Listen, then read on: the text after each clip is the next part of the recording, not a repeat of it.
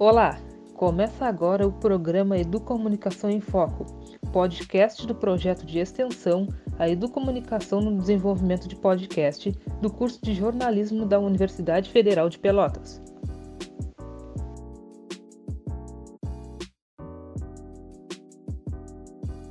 Olá, está começando agora a segunda parte do podcast O Antirracismo na Construção de Novos Jornalistas. Nesse nosso segundo momento, nós iremos ter uma conversa entre cinco mulheres negras do curso de jornalismo da UFPEL sobre essa temática. Eu sou a Maria Coelho Coy, tenho 19 anos, sou aluna do terceiro semestre de jornalismo na UFPEL e faço parte do coletivo negro Tim Lopes. E agora a gente vai conhecer as meninas que também estão na produção do programa de hoje e nossas convidadas. Maria, pode começar. Oi, meu nome é Maria Rita, eu tenho 19 anos, uh, sou aluna do primeiro semestre de jornalismo e faço parte do projeto de edu, edu, Educomunicação em Foco. Olá, eu sou a Samira Lucas Silveira, tenho 22 anos e estou no quinto semestre do jornalismo da UFPEL. Oi, tudo bem? Eu me chamo Marcela, eu tenho 28 anos e eu estou no sétimo semestre do curso, quase terminando. E sou muito feliz por estar sendo convidada, por estar dando essa entrevista. Muito obrigada pelo, pelo convite. Acho que é isso. Também faço parte do coletivo Tim Lopes. Oi, eu sou a Natália, eu tenho 21 anos, eu tô no sétimo semestre do jornalismo também. Uh, fico muito feliz pelo convite de estar tá, poder fazer essa troca de experiências entre essas mulheres incríveis aqui hoje. E também sou membro do coletivo Tim Lopes. Então, acredito que antes da gente entrar na questão de que ações ou atitude tomar perante né, essa situação, seria interessante a gente contextualizar e entender o ambiente que nós estamos inseridas. Eu queria saber como que é para vocês e como que raça e o jornalismo e a universidade se fundem. E para vocês, como que o racismo age dentro dele? Bom, eu acho que uh, na universidade, pelo sistema de cotas, né, que eu acho que começou a ser vigente em 2014, se não me engano, uh, poucas pessoas ainda têm acesso por mais que, que haja o sistema de autoidentificação e, e banca e tudo mais, poucas pessoas ainda conseguem entrar pelas cotas, né? L, L2, L4 e L6. E L10 mais também. Que, L10 também. E por mais que tenha essas cotas, a gente sabe muitas questões de fraude, né? E no curso de jornalismo tem bastante acesso de pessoas negras até uh, no momento, assim, dentro do coletivo, em vigência e participação no coletivo, a gente tem bastante alunos negros e, e pardos que, que, emer que emergem dentro da universidade por meio dessas cotas. Acho que aí já é um caminho, assim, que é aberto, né? Eu acho que é quase impossível uh, quando tu te coloca como indivíduo negro na, quando tu vem como indivíduo negro na, na sociedade, tu separar, né, a raça de, de qualquer de qualquer coisa. Então, quando a gente entra na universidade, eu acho que é um momento muito de encontro, assim. Tu, na universidade, tu encontra, tu vai de encontro a pessoas que pensam que nem, que nem tu e passaram por coisas que nem tu e às vezes passaram por outras coisas. E aí, quando tu encontra essas pessoas, uh, enquanto estudante negro, Uh, as coisas vão fazendo mais sentido, assim. Isso eu falo de uma experiência pessoal, assim. Quando eu entrei na universidade, que eu comecei mais a, a, a pensar uh, o racismo e a estrutura que a gente vive. Óbvio que antes eu já, já, já, já vinha pensando nisso, mas foi na, na universidade que isso se tornou mais um assunto mais uh, central na minha vida é, na universidade que nos dão essa oportunidade de estudar esses assuntos assim. Então eu acho que para mim não tem como separar e foi dentro da universidade que tipo uh, eu me encontrei, encontrei o assunto que eu curto estudar, que é raça, né? E eu também encontrei pessoas que uh, agregam muito, né? uh, quando a gente encontra outras pessoas negras que estão dispostas a falar sobre o assunto, é muito agregador. Eu sinto muita saudade das reuniões do coletivo, inclusive. Então acho que é isso, não, não tem como separar racismo, raça, universidade, porque tá tudo misturado, sabe? E ali, quando é falado né, de como o racismo age dentro dessa estrutura hierárquica que é a universidade, a gente pode pensar que, que o racismo ele não está só na, na, palavra dita, né? Ele está no olhar, na negação do, da ocupação do espaço. Ele está quando tu não enxerga professores. A gente tem uma professora dentro do CLC que é negra. Então, o racismo ele está aí, ele está na estrutura do que condiz toda, toda a, a, universidade, né? Então a gente não pode falar assim só do nosso curso, a gente pode falar porque vivencia, mas a gente também não, a gente consegue enxergar ou, ou não enxergar o negro dentro da universidade.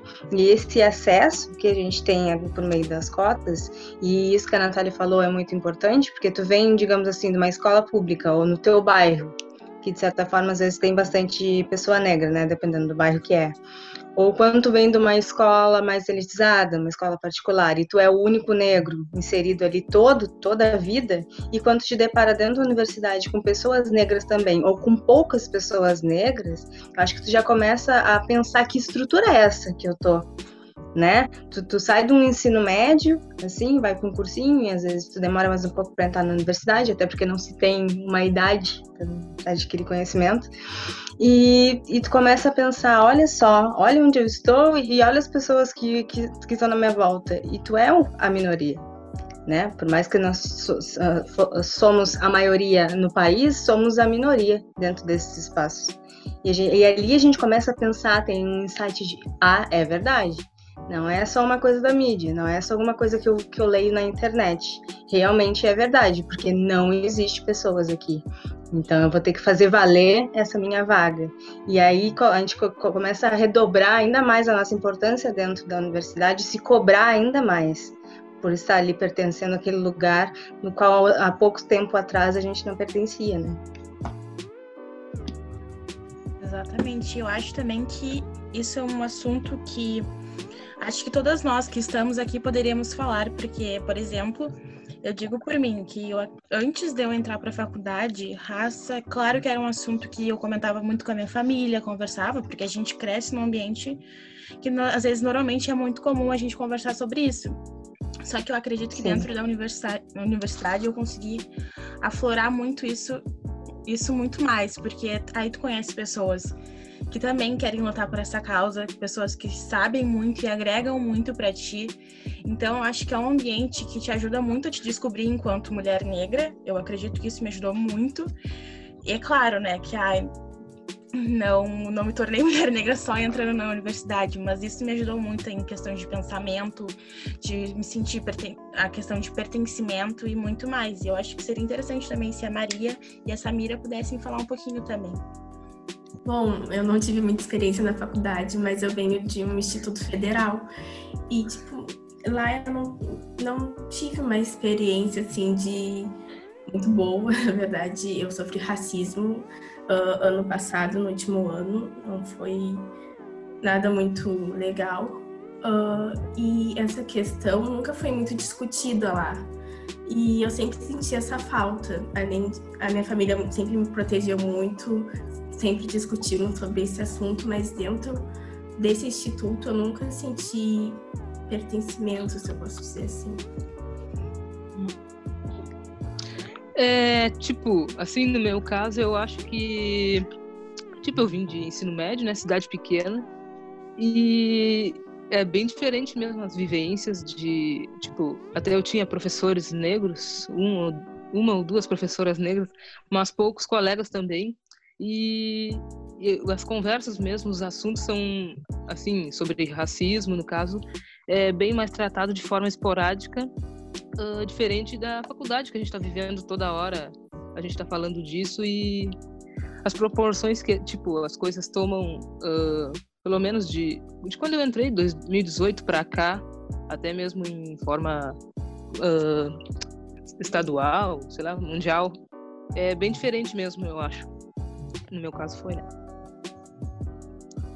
É, vocês até já deram uma pincelada uh, mas a gente gostaria de saber mais como que surgiu o coletivo Tim Lopes, uh, a importância dele dentro do curso e o intuito, né, também.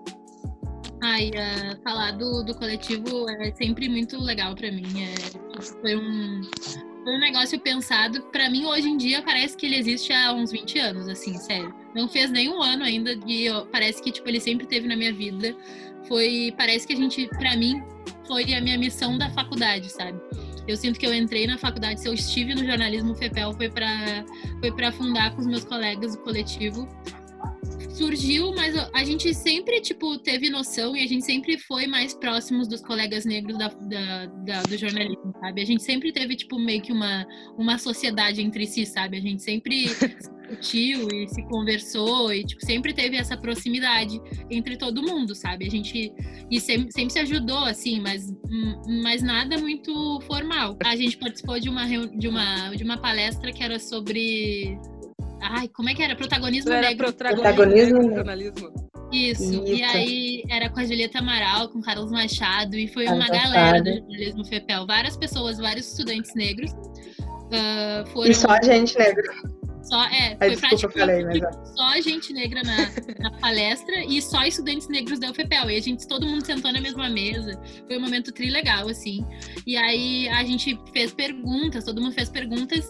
E aí a Julieta Amaral, eu lembro nitidamente, como se fosse ontem, ela nos olhou e falou: gente, vocês não têm, vocês não podem ficar esperando as pessoas brancas darem, os professores brancos darem espaço para vocês. Vocês têm que pegar o espaço é. e deu, sabe? Vocês têm que pegar, vocês têm que criar com as próprias mãos o espaço, sabe? E aí, é, tipo, ah, parece que deu um clique na cabeça de todo mundo, sabe? E aí, a partir daí foi isso. Eu chamei a Marcela e falei, amiga, acho que, sei lá, acho que a gente tinha que fazer um coletivo. Aí a Marcela falou, bah, tava pensando a mesma coisa. E aí a gente começou a conversar com os, os nossos colegas e aí foi isso. Aí a gente fez nossa primeira reunião com o pessoal uh, com o pessoal de todos os semestres. O mais legal para mim foi isso. A gente sempre teve tipo, é. o pessoal de todos os semestres. E também, eu acho que é uma coisa interessante de falar, que, que nas nossas conversas do coletivo e o propósito dele, é nos encorajar para depois da universidade, sabe? Quando a gente conversava sobre as pautas do coletivo, sobre o movimento negro e sobre as coisas que a gente deveria abordar, ou as coisas que estavam acontecendo de erradas dentro da aula, dentro das matérias, disciplinas que a gente estava cursando, se alguém estava sofrendo algum tipo de preconceito ou achava que estava sofrendo algum tipo de, de, preconceito, a gente conversava sobre isso bem abertamente, hum. porque muitas vezes não quer dizer que tu é negro e tu consegue identificar um preconceito. Né? A gente não, não pode achar que por ser negro ou por ser pardo, a gente consegue uh, identifi identificar o racismo como o crime que ele é né? Não é sempre qualquer pessoa, assim, por mais que tenha muito entendimento sobre o assunto ou que não tenha entendimento nenhum. A gente não pode generalizar esse conhecimento de, de como, como eu sinto que estou sofrendo alguma coisa, ou se eu levo na brincadeira. Tanto que existem várias nomenclaturas de como o racismo pode acontecer, ele é estrutural, ele é recreativo, e dentro disso eu tenho que mais ou menos saber como apontar né? E a gente conversava muito isso dentro do coletivo, e o coletivo Tim Lopes tem essa importância de ter nos instigado a sempre nos questionarmos. É, a gente está nesse espaço, estão me olhando torto porque eu estou aqui, porque eu estou apresentando um trabalho, um seminário que fale sobre isso, vou falar sempre sobre isso. O que, que vocês estão falando? A gente começava, né, nos grupos, sobre o que, que vocês estão falando agora? Tem alguém falando sobre a Maju? Tem alguém falando sobre, sobre o que, que a gente está falando dentro da universidade? E também fora dela, né, as meninas que entraram no coletivo, que estavam prestes a se formar, a Marcela, a Chay, a Carolyn, que, que estavam nas reuniões e e queriam sempre se fortificar para depois daqui, o que, que vai ser, né? Como que a gente tem esse, esse livre-arbítrio assim fora para encarar o mercado de trabalho. Então a gente sempre se questionou do, da, da gênese, né, do que, que é o racismo até o depois, como sou eu profissional lidando com isso dentro do jornalismo e tudo mais. Então o coletivo ele tem essa importância e os professores e todo mundo assim do, do CLC e também da universidade viu a nossa união nesse sentido e isso foi muito legal. Várias pessoas conseguem reconhecer a importância do coletivo. Por mais que a gente agora não esteja produzindo tanto, mas as pessoas sabem que ele existe, sabem a força que ele tem e a importância que ele tem e já teve dentro da universidade. Isso é muito legal. Sim, a gente sempre teve a característica para nós, sempre foi muito importante, a gente sempre carregou isso de tipo todo mundo ter espaço, sabe? Todo mundo poder falar. Nas nossas reuniões, sempre que se alguém queria falar, a pessoa ia ter aquele momento de falar. Porque o que, o, o que acontece é que às vezes a gente tá na sala de aula e a gente sente que a gente não tá sendo ouvido, sabe? A gente pode até levantar a voz, a gente pode ir lá para frente, mas a, as pessoas não tinham interesse no que a gente estava. E eu acho que a nossa a maior característica dentro do coletivo é que a gente estava sempre interessado, sabe? E isso era um, um lugar de conforto para todo mundo, sabe? Tanto que a gente se fala agora pelo WhatsApp e a gente diz: ah, que saudade de simplesmente estar numa sala com vocês para conversar. Porque eu acho que essa era a nossa maior característica, sabe? Era um lugar de conforto que tu sabia que tu nunca ia ser julgado e que tu ia sempre ser ouvido, sabe? Sempre ia ter um momento para te ouvir quando teve aquele, aquele crime, eu vejo como crime do menino que foi baleado dentro de casa, né, lá na favela, e a gente ficou assim, ficou todo mundo em choque, e ai, e, e no grupo, vocês viram? Viram o que aconteceu? Sabe, aí, aí ah, a gente podia estar agora todo mundo abraçado, né, se olhando, chorando juntos, porque estava realmente todo mundo muito emocionado, muito em choque, muito revoltado. E quando acontecia coisas assim, a gente se juntava, né? Para reuniões ou só para se falar e desabafar ou dar um grito coletivo, alguma coisa, um deboche coletivo sempre tem. E é, sempre tem. E, e, e aquilo ali estava fazendo falta, sabe? Então é um assim, é um espaço de acolhimento né? Eu acho que não só assim sendo alguma coisa que nos representa, é alguma coisa que nos acolhe. Ali a uhum. gente tem pertencimento, né? Sabe que tu pode, que tu tem pessoas que pensam como tu e que sabem o que tu está sentindo. Então, acho que isso é bem interessante. Bom, uh, todos os dias a gente tem notícia nos jornais sobre algum caso de racismo. E no início do ano a gente lidou com um fato muito forte foi o racismo usado como entretenimento no Big Brother, uh, que tratou assuntos como exclusão da mulher, uh, o jeito como o negro é visto na sociedade de, um, de uma maneira assim que tomou proporções surreais, né? E eu queria perguntar para vocês uh, que com esse comparativo dentro da universidade não é muito diferente, né? É possível trazer uh, essa realidade que foi televisionada uh, com o que acontece dentro? Eu acho que completamente assim. O que a gente sempre, o que a gente sempre experiencia, sabe? A gente quando tava tendo BBB, e as pessoas traziam esse fato de tipo racismo contra o Babu, contra a Thelma, as pessoas falavam, ah, mas não é isso, não tem nada a ver com isso.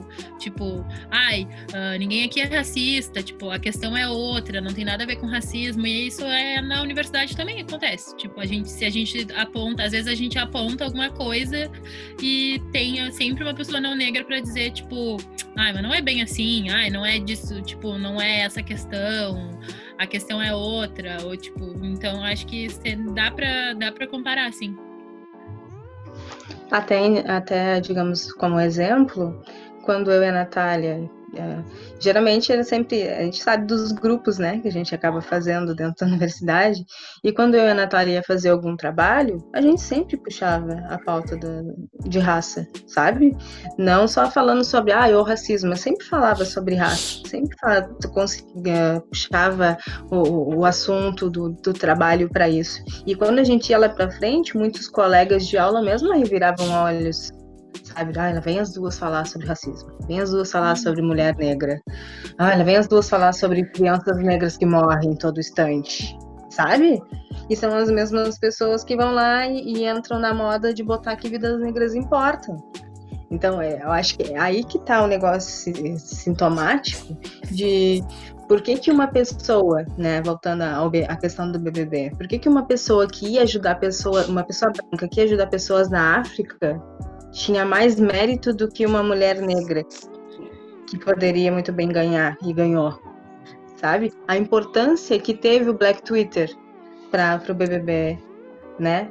Então, tipo, é, e dentro da universidade isso também acontece. Assim, ah, a gente tem que falar sobre, sobre alguma pauta, sobre o feminismo, tá? Vamos falar sobre feminismo. Vamos uma palestra sobre feminismo. Aí vão convidar pessoas para palestrar. Alguém pensou no feminismo negro? Talvez ninguém tenha pensado. Alguém colocou uma palestrante negra para falar sobre feminismo? Às vezes não. E ah, na maioria das vezes não, sabe? Então já começa por aí. E aí é isso, sabe? É exatamente o mesmo comparativo do BBB. A gente pode levar esse mesmo comparativo. Tipo, tinha lá a Manu Gavassi, a Rafa Kalimann, que sofriam horrores, coitadas, e tinha a Thelma e Babu do outro lado, sabe? E aí, aí vai indo. Essa próxima pergunta era até bem relacionada ao ambiente acadêmico, mas eu vou ampliar ela uh, perguntando para vocês o que pode ser feito para tornar os ambientes, uh, sociedade, sei lá, uh, antirracista? Bom, já diria o, o pequeno manual antirracista da Djamila, né? Que ela fala que o racismo é uma problemática branca, né? Então eu acho que quem, por mais que a gente sempre esteja lutando contra ele, quem tem que começar a ver, a, a perceber que é que esse sistema está errado não é os negros, os negros já perceberam faz muito tempo, né? É uma problemática da branquitude. Então, eu acho que o branco que tem que começar a, a, agora, depois de 900 mil anos, a, a, como que vai se reestruturar essa estrutura tão problemática que nos assola até hoje, né? Então, como que, que as coisas podem mudar, como que essas políticas né, de, de, de, cotas em vários sentidos, tanto cotas como as pessoas que entram por concurso, que tem a cota do concurso para entrar na, na, nos lugares públicos, para ser um servidor público, quanto a cota da universidade, quanto, quanto a, a porcentagem, digamos, das, das mulheres serem inseridas e ganhar um salário digno, né, porque ainda a mulher negra é a que menos ganha, dentro de, de qualquer patamar, de, de, qualquer lugar. Então, acho que tu, todos esses enfrentamentos, esse amadurecimento do entendimento do que, que é o racismo, de como ele é estruturante na, na, na sociedade e dessa desigualdade que gera conflito ainda hoje entre branco e negro e às vezes até mesmo entre negros, como a Maria falou no início, de, de paletas diversas isso que a gente tem que começar a ser mais debatido não só pelo negro. Aí a gente cai de novo naquela eh, também tem aquilo da Jamila do lugar de fala, né? Então acho que não só o negro tem que começar a apontar o racismo, mas o branco tem que começar a partir da sua branquitude ver os seus privilégios e rever eles. Né? Acho que é aí que a gente consegue repensar aonde a gente está e o que, que precisa melhorar ou não porque não, não, não, não depende só do negro chegar e dizer, nossa, aqui eu só eu de negro, não tem mais nenhum negro, mas quem contrata? Sou eu? Sabe? Por que quem contrata não consegue observar isso? Por que quem oportuniza as coisas, as leis, as políticas, a, a, a o que vai reformular a estrutura da, da, das coisas, não consegue pensar isso ainda? Né? Por que, que se a gente, se as nossas vozes estão ecoando em vários lugares, vários protestos e, e vários, uh, uh, como é que vou dizer, comerciais, tanto na mídia ou quanto em coletivos por aí na sociedade, nos morros, nas cidades, né? Em movimentos de comunidade que tem as pessoas negras. Em Pelotas tem muito isso, né? Da, da, da, da negritude se une e faz, faz um ato, sabe? Não só os negros estão vendo isso acontecer, os brancos também estão vendo. Então, por que, que eles também não se mobilizam? Por que, que tem que chegar alguém pontualmente dentro de, uma, de um lugar e dizer por que, que aqui não tem uma cota? Por que, que aqui tem só dois, duas pessoas negras aqui dentro dessa empresa? Sabe? Em, em, em que posição está esse branco que, assim como os negros, ele não consegue escutar? Né? Então, ele está muito, muito alto, ele está muito longe, ele está muito distante. E aí é uma coisa dele repensar de se ele, ele quer chegar perto, ele quer se aproximar, ele quer aproximar essas pessoas, sabe? Então é, é aquilo de que muitas pessoas até hoje falam: ah, mas os negros na escravidão, na, eles eram a maioria, por que, que não se rebelavam? Por que, que não se rebelavam? Por que, que não acabaram com a escravidão se eles eram a maioria?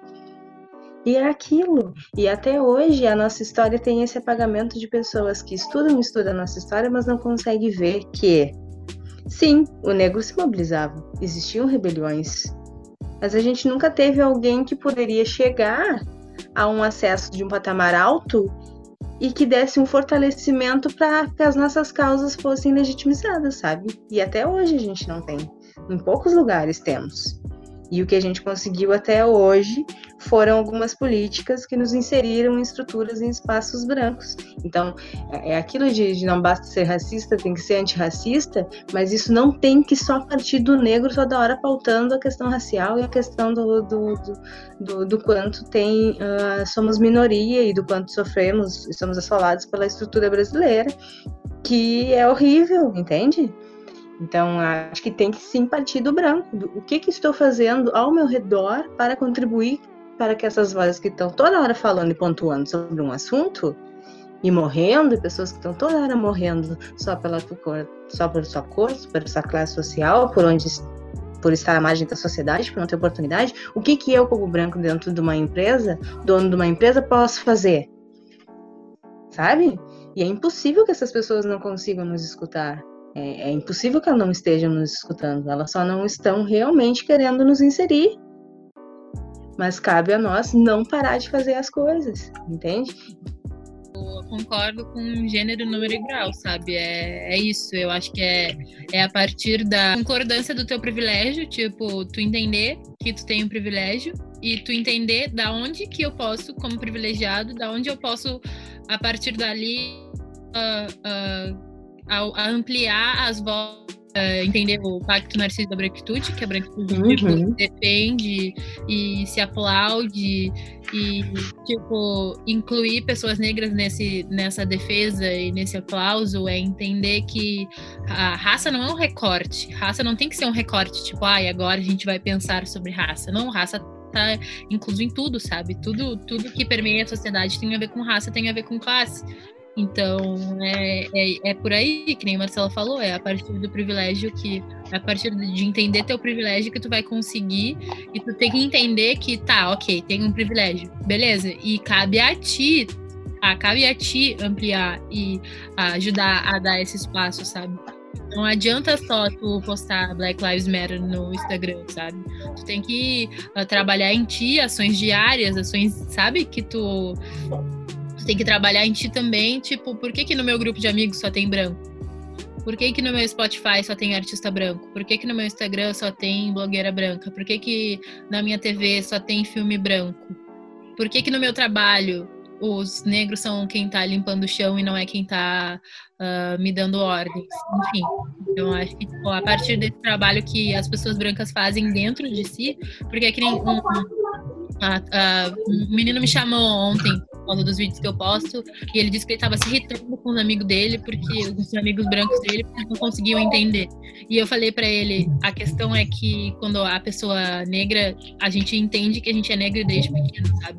Tipo, desde muito cedo a gente entende que existe essa diferença entre as pessoas e que o mundo vai ser de um jeito para uns e de outro jeito para outros. Desde pequeno a gente entende que a gente tem que trabalhar um pouquinho mais para poder chegar no mesmo lugar. As e as pessoas brancas, elas não, não têm não têm esse pensamento, elas podem, elas têm o privilégio de entender essa questão de raça mais rápido. Então tu tem que entender que a pessoa que não sofre por essa opressão, ela não tem, ela não vai ser a obrigação dela entender, sabe? Ela não vai, ela não vai ser da cabeça dela, porque ela nunca sofreu essa opressão. Então, tipo, Exatamente ela tem que entender que existe essa opressão, ela tem que entender, e aí que vê, a, a gente vê a diferença, sabe? Quem sempre, quem sempre entendeu e quem vai entender depois. E é esse privilégio que as pessoas brancas têm que, têm que entender, sabe? Óbvio que privilégio branco não quer dizer que a tua vida não foi difícil, só quer dizer que a tua vida não foi mais difícil por causa da raça.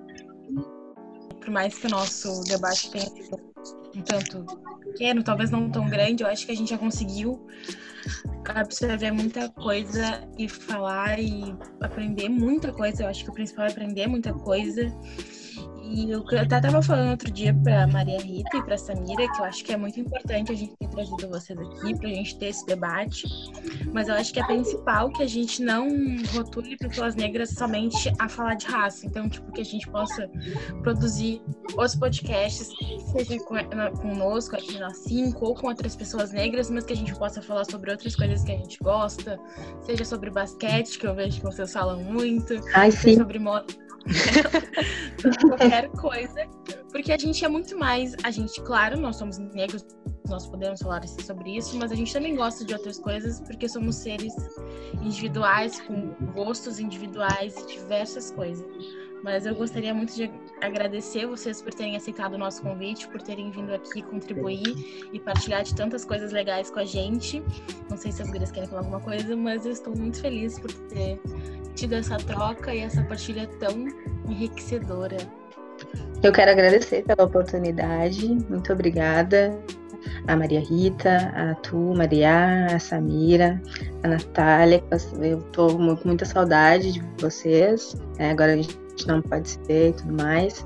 E eu queria, assim como a Maria acabou de dizer, uh, indicar o Instagram da minha amiga Natália, porque ela, ela publica bastante coisa, fala bastante coisa super pertinente, assim, então, quem está escutando podcast, mas não tem a, a, o hábito de falar sobre esse assunto, de pesquisar sobre esse assunto, de ler autores negros, de ter referências. Acho que agora ela pode estar passando o Instagram dela e vocês podem seguir ela, seguir o coletivo Tim Lopes também nas redes sociais.